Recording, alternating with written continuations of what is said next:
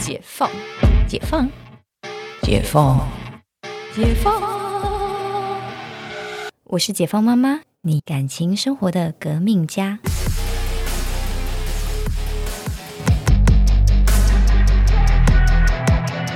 欢迎回到解放妈妈，我是 Cynthia。今天聊的话题是你害怕变老吗？嗯，我想变老是女性，甚至现在连男性都很害怕的一个话题啊。所以大家用各种的方式让自己看起来年轻，回春或者是上医美中心，不管是做微整手术，都是想要抓住青春的最后的尾巴。甚至说有一些男性年纪大到一个程度，就喜欢找小美眉，以为自己就是还是不是老当益壮，而是还是一个年轻小伙子，用这样的方式去嗯洗脑自己嘛。其 实这些都是一个方式，没有错。但你问我害不害怕变老？嗯，我我现在奔四了，但是我常常就是我还是把自己打扮的像个大学生。就是如果有见过我的人，就发现其实我在大部分时候其实穿着是比较运动装扮的。然后呃，当然一方面是方便带孩子，二部分是就是没有非必要的场合，我不太会穿高跟鞋、穿裙子，然后就是呃把自己打扮的就是。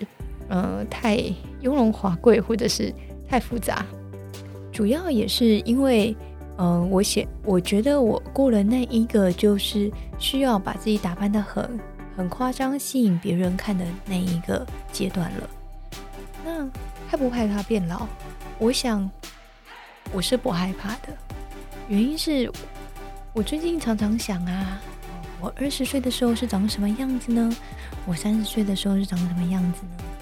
然后，脸书常常动态回顾提醒，哎，我看到我十年前的照片，五年前的照片，去年的照片。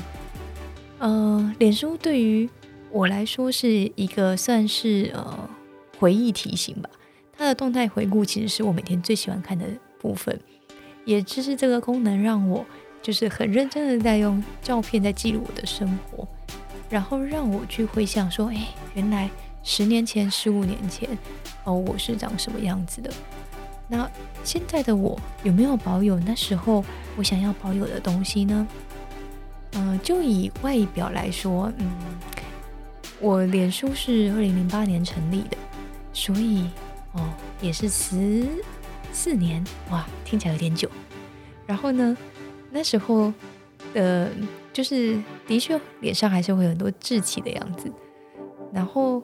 那时候我发现我很容易去写一些，嗯，少年情怀总是诗，或者是嗯莫名其妙的伤心啊、难过啊的事情，我就觉得天哪，原来十几年前的我还挺蠢的。或者是我们再回头看到，哎，我们可能国中有写日记的习惯，我天哪，觉得自己蠢爆了。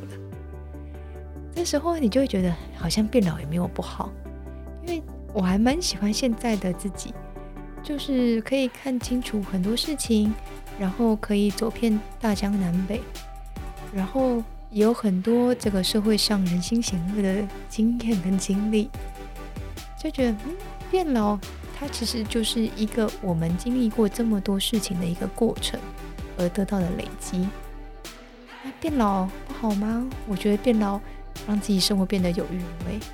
大概我不能接受变老就是变丑吧。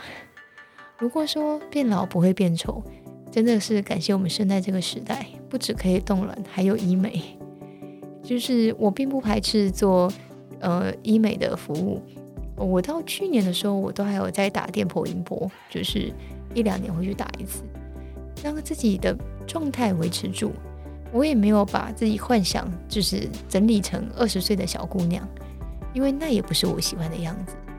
但我喜欢的是，哦，我可以让自己尽量保持的比我实际上的的年纪年轻，或者是呃比同呃同龄或者是同学年轻一点。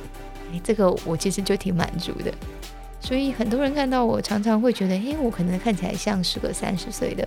哎，一方面可能我打扮的关系，二方面是我的心态。我我自认为我心态是挺年轻的啦，就是很多时候变老真的其实需要变的只有你的内心、你的经历，但是你的真实的性格，或者是你对这个世界的好奇心不要变老，那就可以了。当然，我也很鼓励大家，其实可以用一些呃医学的方式，或者去找陈教授，可以让你冻龄。因为冻龄这件事情，我觉得它冻的不只是龄，不只是你的年龄，更是你的自信。你可以让你的自信维持在这里。我们人生在这个世界上，刚刚我们前面几其他节目，如果你没有听到前面的节目，我们有提到说，其实是先有我们才有我。我们真的很难不被这个世俗的价值观影响，或者是完全不在意别人的眼光。可是，如果别人的眼光是羡慕的，是嫉妒你怎么可以看起来这么年轻，那又有什么不行呢？这个我们当中的我，那就是很骄傲的、很自在的。所以，我们最近甚至有在思考说，呃，张陈教授有开始去打干细胞。那为什么呢？其实我们不只是外在年轻，那我们的身体内在也是要年轻的，细胞被活化的。所以我相信，在我们这一辈，其实很蛮容易，可能可以活到八十一百岁，其实是很容易做到的。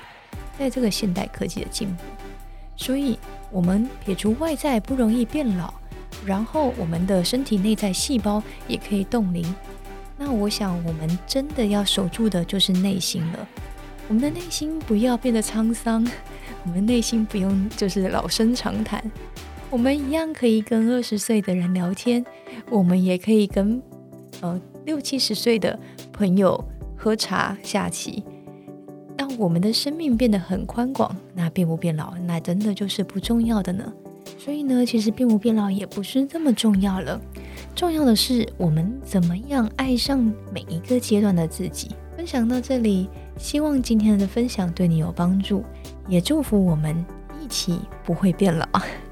今天的节目到这里，我们下次见。